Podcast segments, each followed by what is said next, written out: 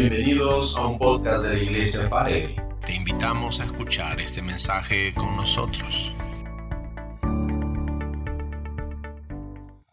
Muy buenas noches para los que están viendo a través de tiempo, ¿no? Estamos una linda tarde y acercándonos a las horas de la noche. Pero qué bueno que estemos aquí congregados juntos una vez más para aprender más del Señor, para ser edificados. Así que, eh, sin más preámbulos, oremos. Padre Santo, muchas gracias. Gracias Dios, tú eres bueno y tu misericordia es para siempre. Ayúdanos Dios en este tiempo que tu palabra sea ministrada con poder, autoridad, y tu Espíritu Santo sea obrando en nuestras vidas, ayudándonos Dios a entender, Señor, lo que tú quieres enseñarnos, lo que tú quieres mostrarnos a través de tu palabra. Que ella cumpla su propósito en nuestras vidas, Señor. Te lo pedimos para la gloria de nuestro Señor Jesucristo. Amén y amén. Bien, iglesia, bienvenidos una vez más a todos los que se están conectando en este tiempo especial. Y bueno, esperemos que no hayan perdido pues los, el tiempo de la antesala, ni aún, ni aún eh, la etapa de oración, la etapa de las alabanzas, eso es muy bueno. Ya saben que hay un dicho en el mundo que dice más vale tarde que nunca. Pero bien, nosotros decimos que es mejor nunca tarde. Así que qué bueno que estén aquí en este tiempo. Pero vamos a lo nuestro. Por favor, abrimos la palabra de Dios en el libro de Daniel, capítulo 6. ¿sí? En este tiempo vamos a estar meditando en un pasaje de las Escrituras muy, muy profundo, muy, muy interesante, en el cual vamos a poder aprender algunas cosas muy, muy prácticas para este día a día. La cuarentena a todos nos ha golpeado, y en especial a los que estamos en el cuerpo de Cristo, pues los templos, lugares en los cuales nos juntábamos, nos reuníamos para juntos adorar a nuestro Dios, en este tiempo no están operativos, no están funcionando. Así que hasta que esto se reaperture, hasta que esto vuelva a su normalidad, va a pasar todavía unos cuantos meses más. Pero mientras eso, hermanos, nosotros tenemos que verlo eh, como una muestra clara de nuestro compromiso con el Señor. Pero obviamente involucran muchas cosas, muchas aristas, pero entre ellas, hermanos, está el servicio. Y de repente nosotros hemos pues crecido sin ver algún tipo de eh, emergencia como la cual está desenvolviéndose en estos días. Y obviamente nunca se haya tenido que cerrar los templos de esa manera tan abrupta, tan abrupta.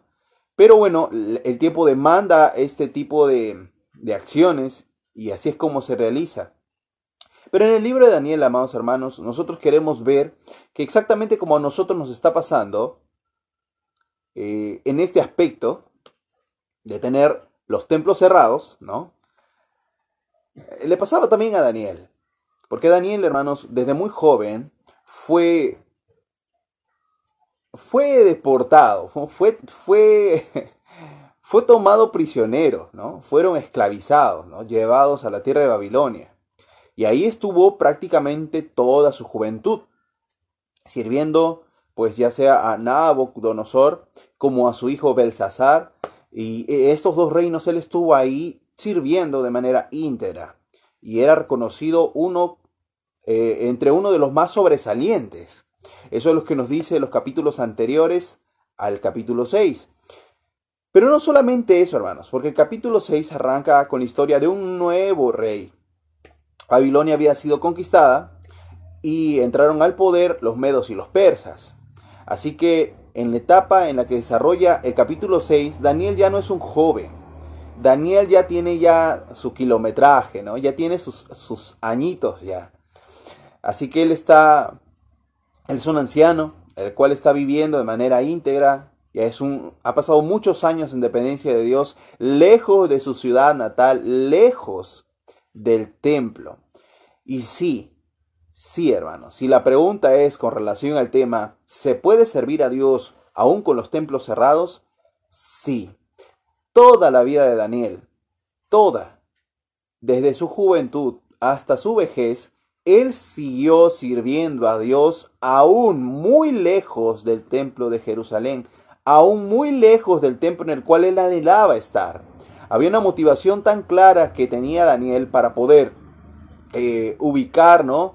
Este, él ubicarse, abrir las ventanas y dice el texto, ¿no? En dirección hacia Jerusalén él hacía sus oraciones. Obviamente esto no, no tiene sentido para nosotros, porque eh, para el pueblo de Israel había una promesa, una promesa de parte de Dios en las cuales ellos deberían de abrir las ventanas eh, y mirar, no exactamente hacia el templo de Jerusalén, pero más o menos ubicarse, decir, mira, creo que por allá está quedando el templo, vamos a orar, porque había una promesa. En este tiempo nosotros no precisamos abrir las ventanas, ni mucho menos eh, eh, modificar el revoque de la casa para apuntar la ventana hacia donde queda Jerusalén. Hermanos, no hagamos eso. Ahora nosotros, según Hebreos 10:19, tenemos el camino abierto, disponible el lugar santísimo para los hermanos, teniendo libertad para entrar cuantas veces queramos por el camino nuevo y vivo, abierto por nuestro Señor Jesucristo. Así que estas alusiones hacia orar en dirección a Jerusalén eran por una promesa puntual para el pueblo de Israel. Nosotros en este tiempo tenemos toda la libertad de poder orar en cualquier momento, en cualquier dirección a nuestro Señor. No vaya a pensar que si no abre la ventana, la oración no sale. No, no, no. Eso no ocurre. El lugar santísimo está disponible para los hermanos. Así que esto era prácticamente no un hábito, hermanos, era una, una disciplina, un gozo, un deleite que tenía Daniel. Pero ¿por qué mencionar estas cosas antes de entrar al detalle? Porque obviamente Daniel sobresalió mucho por la gracia que rebosaba sobre él. Pero vamos a ir al texto para que el tiempo no apremie. Dice el verso 1 en adelante, pareció bien a Darío construir sobre el reino siente constituir ¿no? sobre el reino 120 sátrapas. Los sátrapas son como gobernadores. Imagínense representantes de, cada departamento. ¿sí? 120 gobernadores en todo el reino. Y sobre ellos tres gobernadores. Eh, sobre ellos tres gobernadores, de los cuales Daniel era uno a quienes estos sátrapas, estos, este, digamos, ¿no? Jefes regionales, ¿no? De cada departamento había pues uno. Uno, 120 ciudades, ¿no? 120 departamentos, cada una de ellas tenía un representante y por encima de ellas habían tres gobernadores, a los cuales obviamente estos 120 le daban, eh, le daban razón, le daban reporte. Pero ¿qué sigue diciendo el texto? A quienes estos sátrapas da diez en cuenta, para que el rey no fuese perjudicado. El propósito de poner estos gobernantes ¿no? a cargo de estos tres gobernadores eh, era claro, ¿no? El propósito era ver la prosperidad del reino y no perjudicar en ningún aspecto eh, el bienestar, la economía, la salud, la producción que tenía el reino en este momento de Media y de Persa. Pero Daniel dice que era uno de los tres gobernantes que estaban por encima de los 120. Era superior, verso 3, a estos sátrapas y gobernadores, es decir, él era un mayor que los 120 y mayor que los otros dos gobernadores que estaban por encima de ellos. ¿Por qué? El por qué es importante, hermano, coja ahí su resaltador y delínealo ahí. Porque había en él un espíritu superior y el rey pensó en ponerlo sobre todo el reino. Ese porque es muy importante, hermanos, y es importante que cuando tengamos ese tiempo de lectura, de devocional, ¿no? podamos contar con, con dos cosas importantes. Una lapicera para hacer apuntes sobre lo que estamos leyendo y un resaltador para poder marcar esa palabra, esas frases, esos textos que están ministrando a usted, esas palabras que llamaron toda su atención y dijeron, qué extraño, nunca lo había visto. Pues para eso son las cosas, ¿sí? Tener un libro de apuntes para ir a poder apuntar las cosas que estamos escuchando. Y nuestro deseo es que en este tiempo estén haciendo exactamente lo mismo.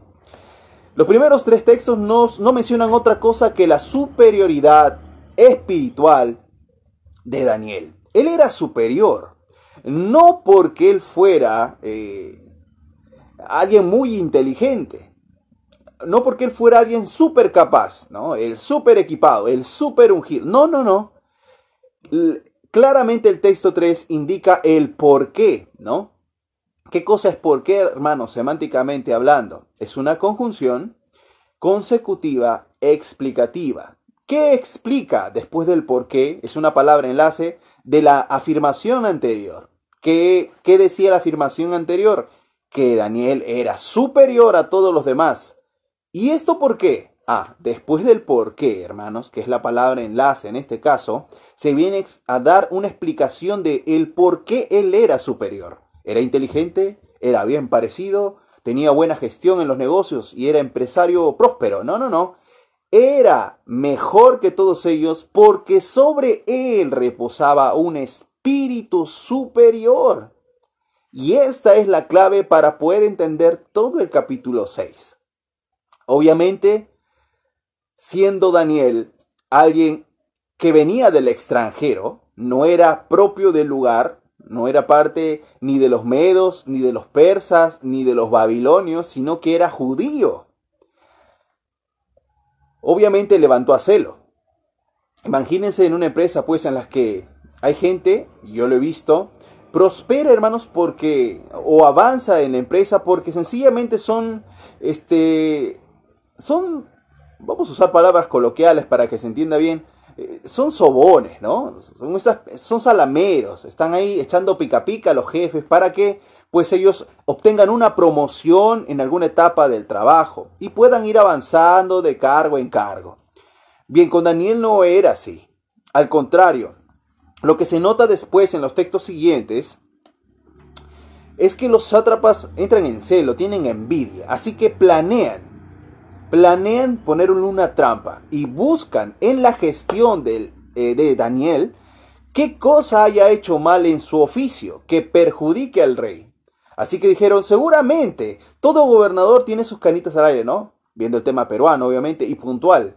Acá Lima debe tener alguna arruguilla por ahí a alguien que quiso que le tramiten rápido los documentos. Mire, sí, gobernador, este, sí, sí, tengo acá una solicitud. Sí, sí, no se preocupe, haga su cola. No, pero mira, podemos conversar para acelerar de repente. No, no, no, tranquilo, si lo reciben bien, gloria a Dios, vaya orando nomás.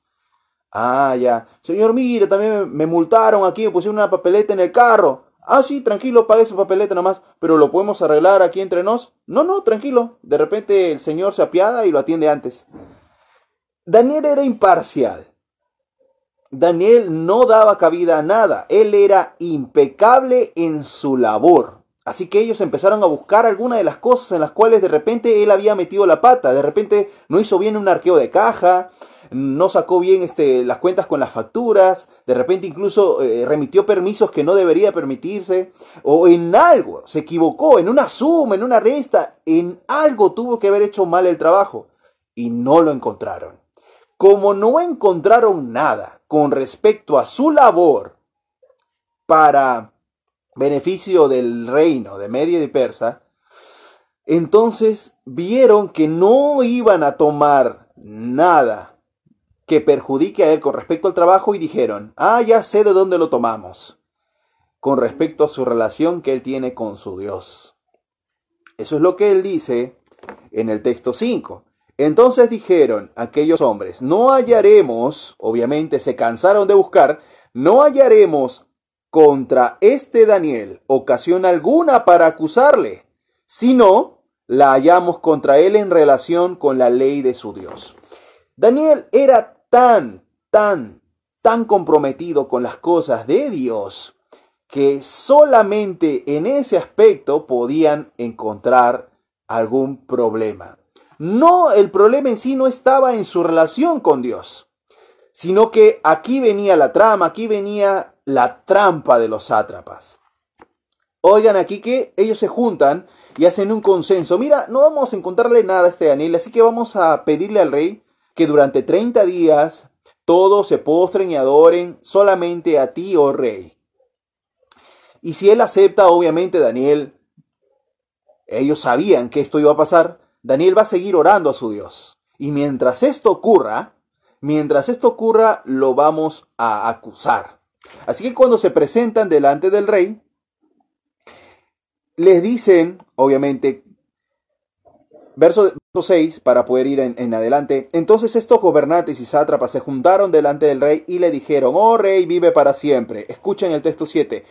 Todos los gobernadores del reino, todos, todos los gobernadores del reino, magistrados, sátrapas, príncipes y capitanes han acordado por consejo que promulgues que cualquiera que en el espacio de 30 días demande petición de cualquier dios u hombre fuera de ti, o sea, que no sea tú, oh rey, sea echado en el foso de los leones. Y aquí está la trampa, porque ellos dicen todos. Y obviamente Daniel no estaba. Cuando preguntó, pienso, el rey, y, pero Daniel está, está también de acuerdo con esto, justo ese rato que hemos estado hecho la reunión. Él no estaba, salió a hacer una gestión allá al centro. ah, y sí, sí, pero él está de acuerdo con todo. Bueno, ¿qué no pasa cuando hay envidia? Cuando hay enemistad, porque sencillamente están haciendo las cosas bien. No había nada de que se pueda acusar a este varón.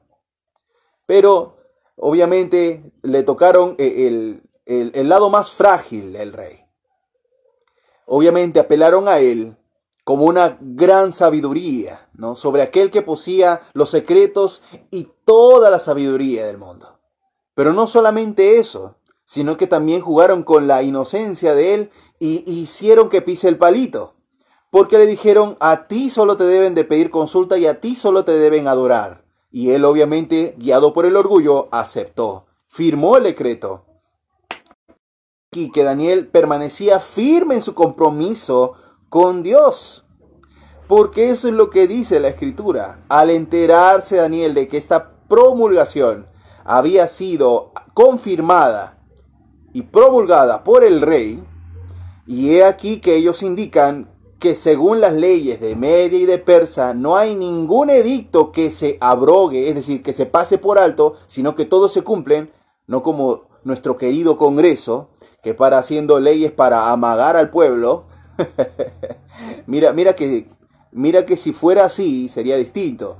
Pero ellos no, las leyes que promulgaban ellos las cumplían. Y aquí viene el gran problema porque cuando se entera el rey de que Daniel había sido perjudicado con esta ley, a él le pesa. Eran años de servicio, en los cuales Daniel había demostrado a cabalidad no solamente su compromiso con Dios, sino también para con el reino. Y es que Daniel era un buen empleado. Claro ejemplo, hermanos, nosotros mismos debemos de estar poniendo en práctica cada una de estas cosas.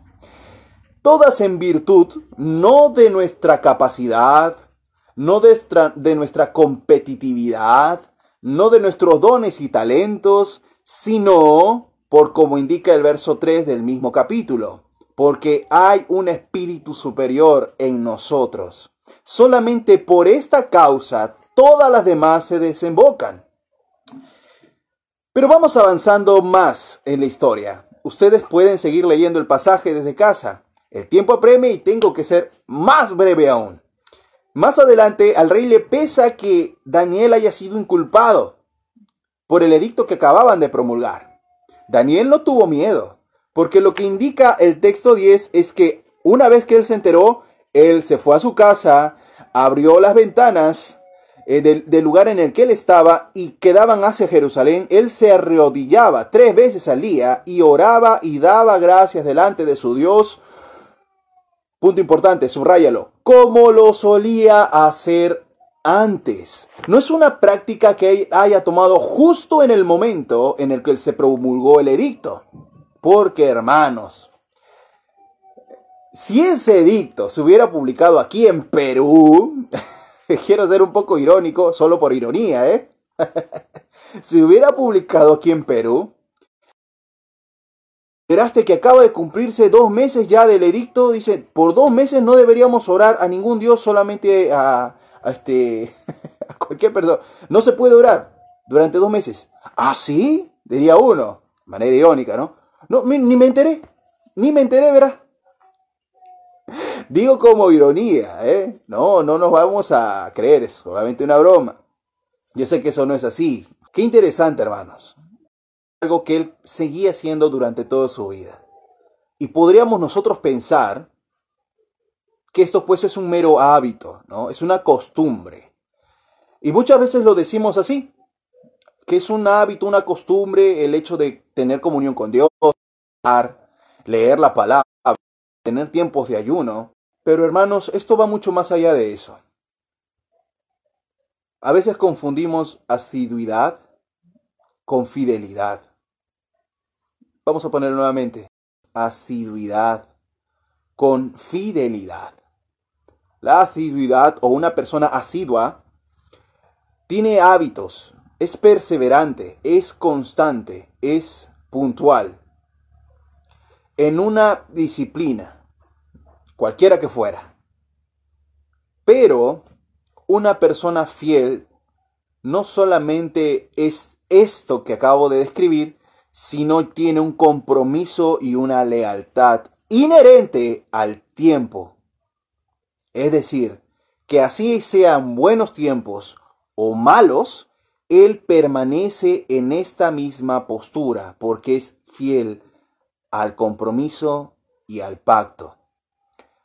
Daniel no era una asidua, alguien que tenía una costumbre, un hábito. Él era una persona fiel. Y es lo que dice el texto en el verso 4.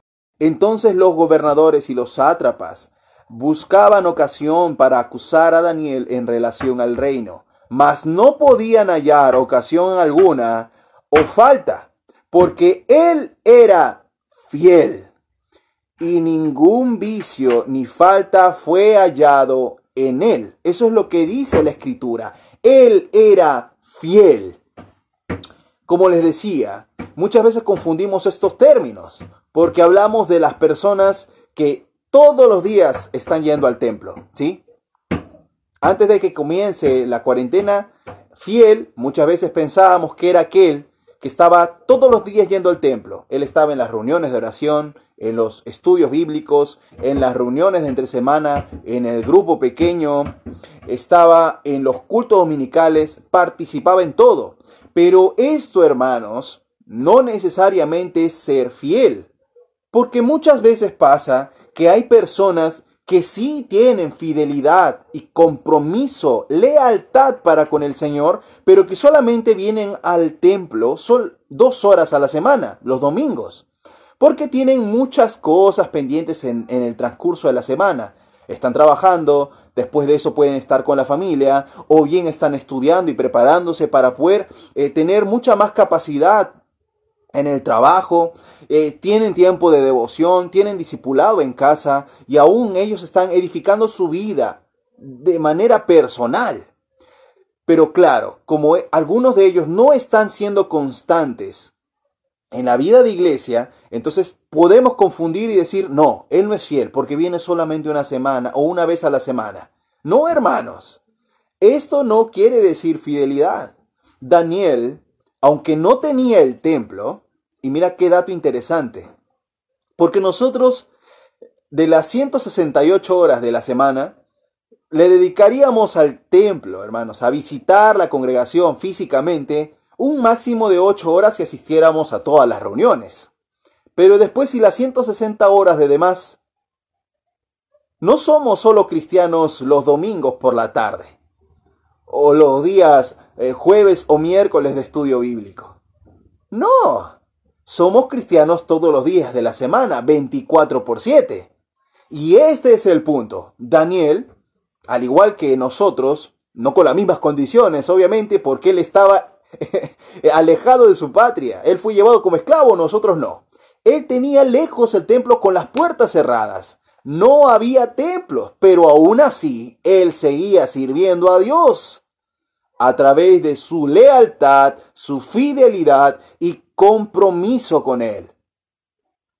Hermanos, esto es importante en nuestros día a día, Porque cuando él es condenado al foso de los leones, el rey Darío sabía bien de que él era un hombre íntegro. Es más, a él le dolió tanto hallar, eh, haber promulgado esta ley y haber perjudicado a Daniel.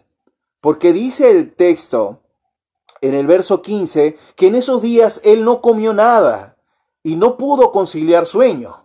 Es más, se levantó muy de mañana, dice el texto, para ir a ver si Daniel había estado eh, bien.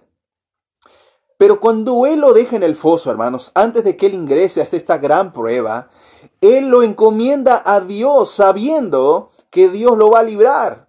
Pero él lo hace de una manera tan especial que nosotros podemos ver claramente que el servicio de Daniel era íntegro, era leal, era fiel en verdad. No porque esté en un templo, sino porque aunque el templo esté cerrado, las puertas del templo estén cerradas, él seguía sirviendo a Dios. ¿Qué dice el texto 16?